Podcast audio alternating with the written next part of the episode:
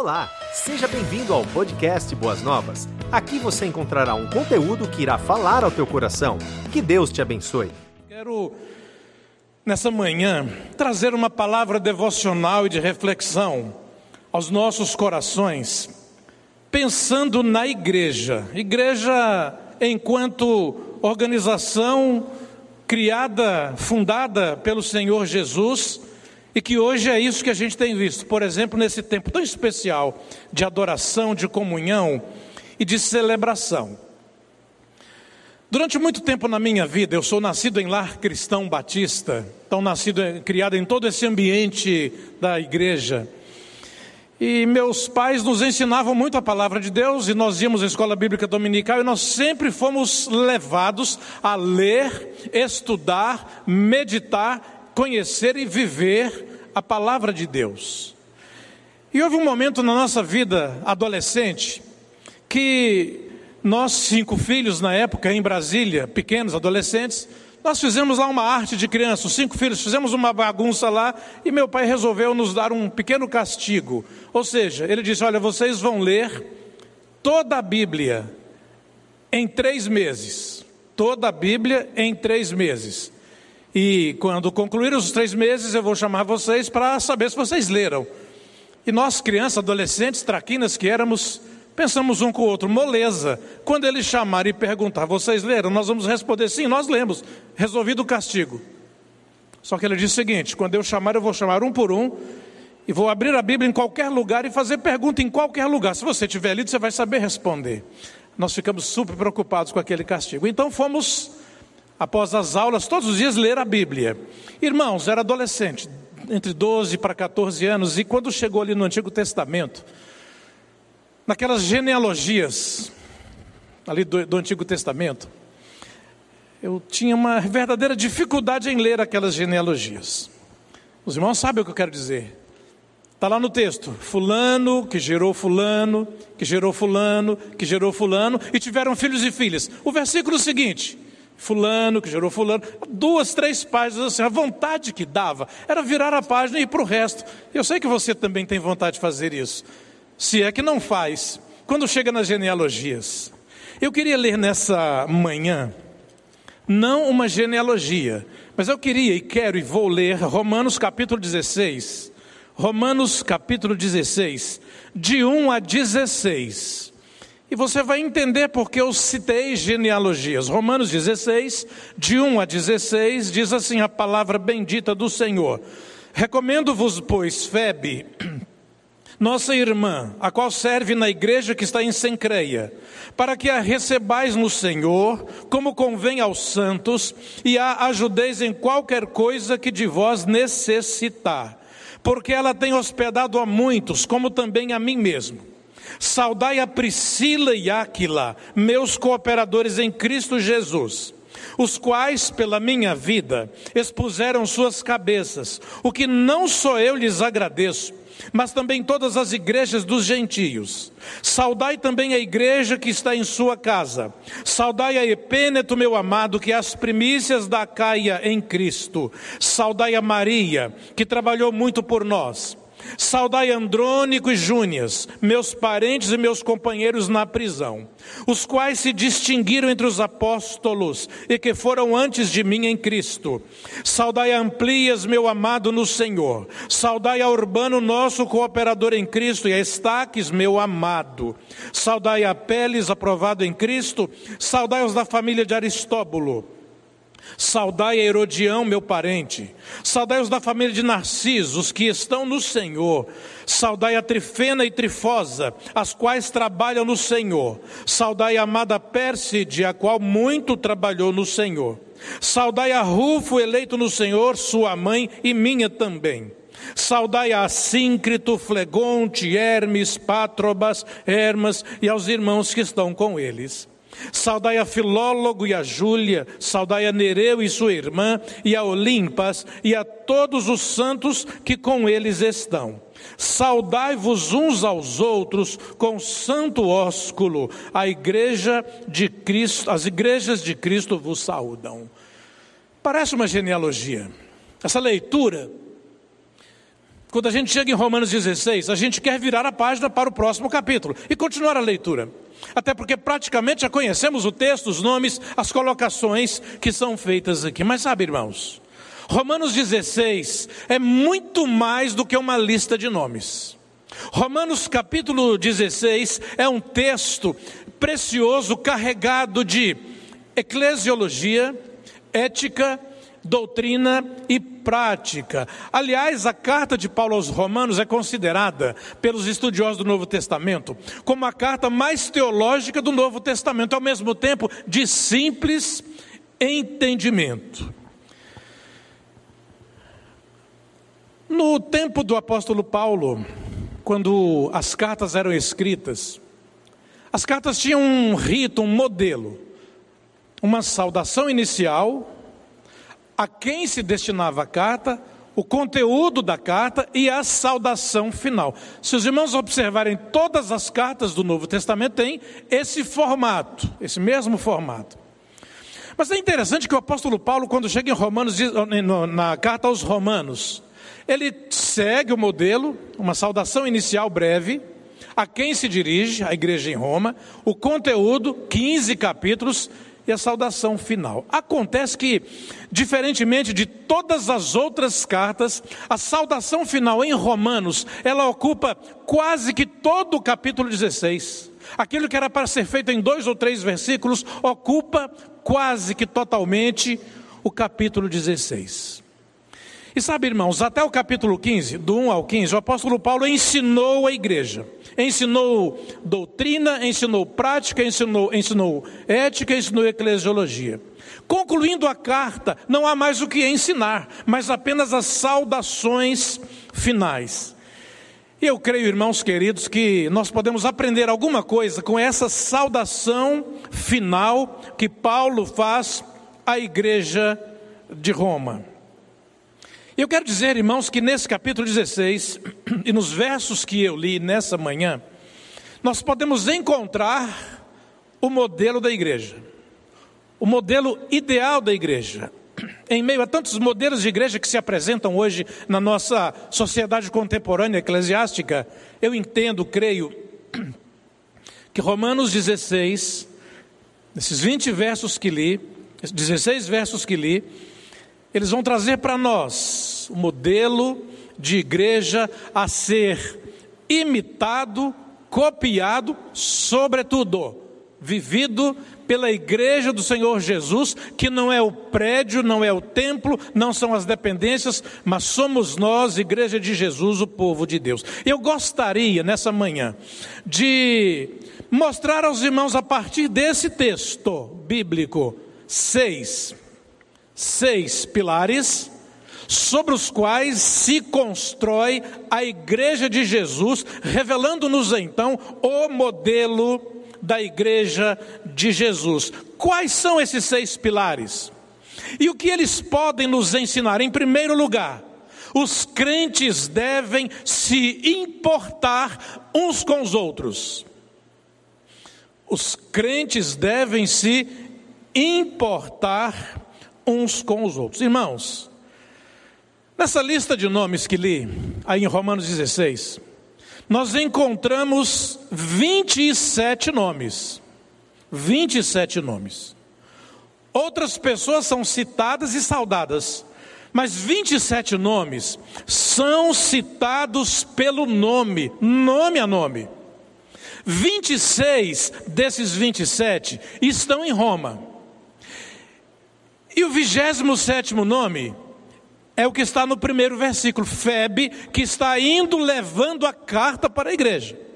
Não havia e-mail, não havia zap, não havia canal de comunicação. A carta era escrita e era levada em mãos. E Febe é a mulher que está levando a carta, que será lida naquela igreja. Então, nós temos 27 nomes incluindo Febe, o primeiro nome que é mencionado, que está a caminho de Roma, levando consigo a carta. Certamente, irmãos, isso nos ensina que o nome de alguém é importante. Nós sabemos disso, por isso nós temos nomes. Por isso, ao nascer o bebê, imediatamente o pai se dirige ao cartório com a documentação do hospital e efetua, efetiva então, o registro da criança. O nome da criança, nome é importante. E quando nós vemos Paulo citando aqui os nomes, nós podemos entender e perceber que para Paulo, um homem de Deus comprometido com Deus e com a igreja de Jesus, para Paulo o nome era importante. Saber o nome, conhecer o nome, conhecer a pessoa, para Paulo era importante. Irmãos, Paulo tinha uma agenda enorme. Ele viajava, organizava igreja, visitava igrejas, conhecia muita gente, mas ele sabia o nome das pessoas. Ele está enviando uma carta para a igreja de Roma e ele vai se lembrando, quase que do hall de membros daquela igreja. Guardar o nome de alguém é demonstrar que eu me importo com aquela pessoa. Quando eu chamo alguém pelo nome, eu estou dizendo: olha, você é importante para mim, eu sei o seu nome, eu quero te chamar pelo seu nome, eu revelo que me importo com aquela pessoa. Gostaria eu de poder chamar cada um aqui pelo nome, mas o tempo tão pequeno de passagem por aqui não me permite. De alguns eu sei, já encontrei ontem, anteontem já sei alguns nomes. Paulo nos revela com essa lista, citando nome a nome de 27 nomes, que ele, de coração pastoral, de espírito pastoral, ele conhece o rebanho pelo nome. Ele sabe o nome. Meus irmãos, a Bíblia diz que Jesus conhece a cada um de nós pelo nome. O texto de João, capítulo 10, verso 3, diz exatamente assim: As ovelhas ouvem a sua voz, ele as chama pelo nome. Jesus sabe o seu nome. Jesus sabe o meu nome. Jesus sabe o nosso nome. Ele se importa com a minha vida, com a sua vida, com a nossa vida, ele nos conhece pelo nome. Devemos, irmãos queridos, nos esforçar de todas as maneiras para conhecer os nomes uns dos outros, porque isso revela que nós nos importamos com as pessoas. É incrível Quanta gente Paulo conhecia em Roma e pelo nome. Paulo se importava com as pessoas. Eu quero até crer que esses nomes e outros mais provavelmente estavam na sua lista de oração, no seu caderno de oração, por quem ele deveria orar regularmente todos os dias. Portanto, em primeiro lugar, primeiro pilar de sustentação da igreja, o nome do rebanho, o nome da ovelha é importante. Os crentes devem se importar uns com os outros. Em segundo lugar, e o segundo pilar de sustentação da igreja é que os crentes devem valorizar relacionamentos. Os crentes devem valorizar relacionamentos. 21 títulos são associados a esses nomes que Paulo cita. 21 títulos estão associados com as pessoas, e nós não podemos deixar de observar essa verdade do texto, pois são notáveis as palavras que o apóstolo Paulo usa para descrever quem são essas pessoas em relação a ele, Paulo, e aos outros. 21 títulos associam-se a esses nomes que Paulo acaba de citar. O seu texto tem isso e o meu também. Paulo fala assim: irmã, irmão, servos, santos, auxílio, colaboradores, cooperadores, patrão, colega de trabalho, igreja, primícias, parentes, companheiros de prisão, amados, aprovado em Cristo, mãe para mim e assim por diante. Perceberam, irmãos, que para cada nome que Paulo cita, ele adjetiva esse nome. Ele diz ah, o que aquela pessoa é, faz ou representa no contexto e no conceito da vida dele, da vida da igreja e da vida do reino de Deus. Esses títulos agregados, adjetivando os nomes, revelam o valor que Paulo nutria pelos relacionamentos com as pessoas, a ponto de complementar o nome com um título tão nobre. E me chama a atenção, sabe, irmãos? É que Paulo não busca adjetivos de honra humana que pudesse exacerbar o orgulho de alguém. Ele não chama alguns ali de doutor, de excelência, de majestade, de honorífico, de pós-doutor, de PhD. E provavelmente nessa igreja de Roma tinham, haviam pessoas da alta capacidade da sociedade. Mas Paulo usa adjetivos que honram a vida do crente irmão, irmã, santo, auxílio, colaborador, cooperador, colega, igreja, parente, companheiro de prisão. Paulo adjetiva com adjetivos que tem a ver com a vida daquela pessoa, sua ação e sua atuação na vida da igreja. Isso revela que relacionamento nos faz conhecer a pessoa, não apenas o nome, mas quem ela é no espaço do reino, no contexto do reino e no conteúdo do reino do Senhor. O apóstolo Paulo sabia que quanto mais nós nos relacionamos na vida da igreja, mais nós vamos conhecendo o nome da pessoa e o que ela é e representa para o reino e para a própria igreja. Os crentes devem valorizar relacionamentos. Em terceiro lugar, o terceiro pilar de sustentação de uma igreja, os crentes devem ser afetuosos. Os crentes devem ser afetuosos. Quando o pastor Alípio cita que nós não podemos nos abraçar é uma verdade absoluta nesse tempo, os nossos corações de todos nós, eles aceleram um pouco mais. Porque como nós queríamos abraçar, como nós queríamos apertar, beijar, oscular, como diz o texto aqui, e não podemos fazê-lo. Irmãos, nós somos brasileiros de forte tendência afro, de querer sentir o calor do outro, de abraçar, de sentir, de transmitir alegria, paz e bênção. E nesse tempo de pandemia nós não podemos fazer isso. Mas isso não isenta, não anula o fato de que os crentes devem ser e devem continuar sendo afetuosos. 19 vezes nesse texto, 19 vezes nesse texto, nós encontramos uma palavra de saudação ou de recomendação pessoal.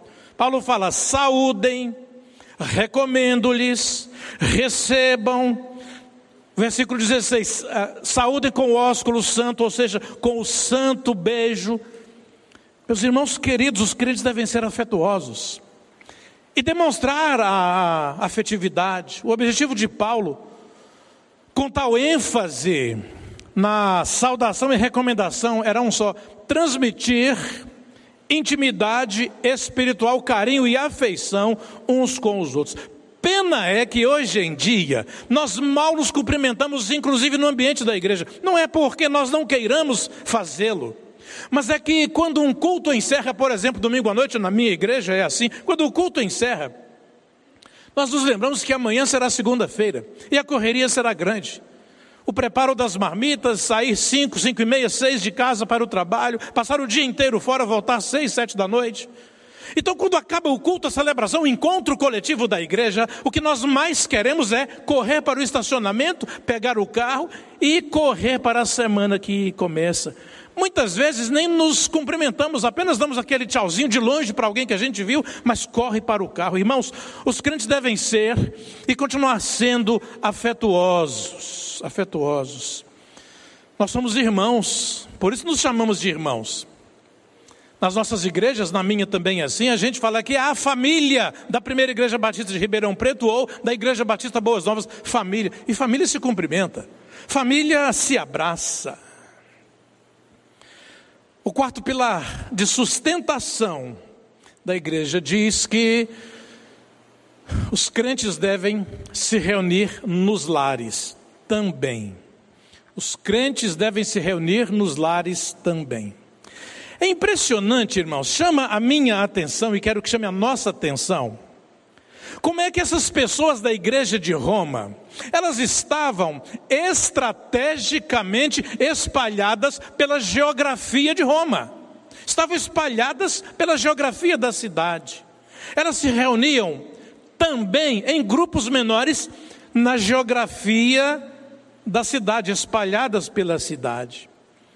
O versículo 5 diz que havia um grupo menor que se reunia na casa de Priscila e Áquila.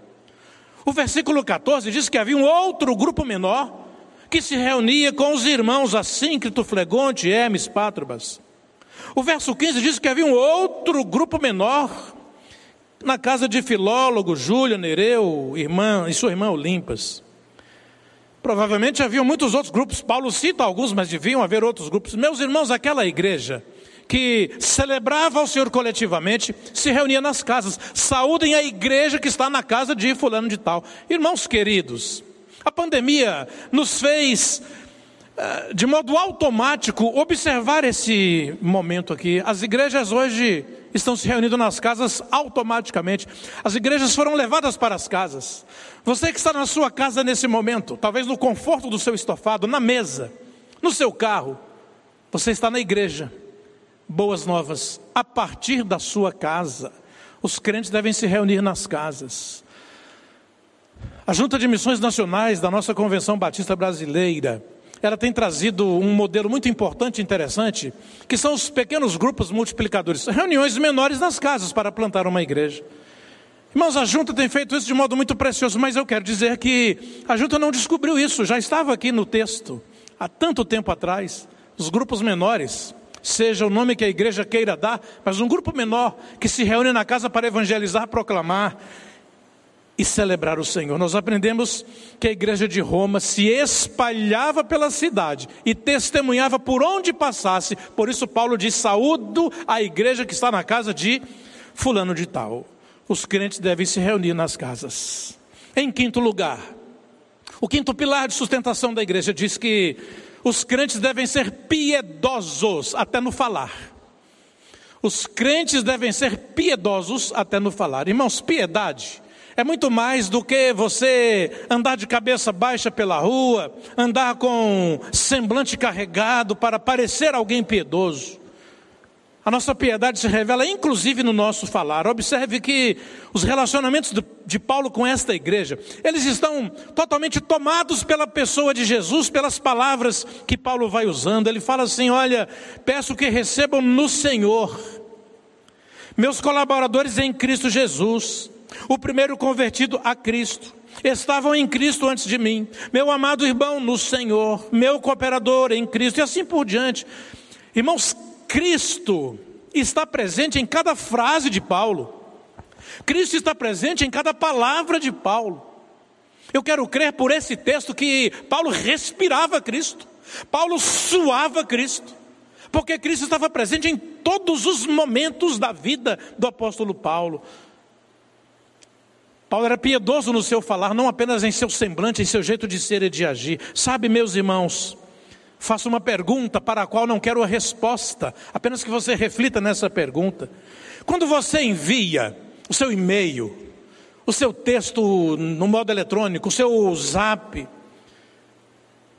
seu celular de qualquer modo, quando você envia um texto, quando você escreve alguma coisa, Cristo está naquilo que você escreveu e enviou.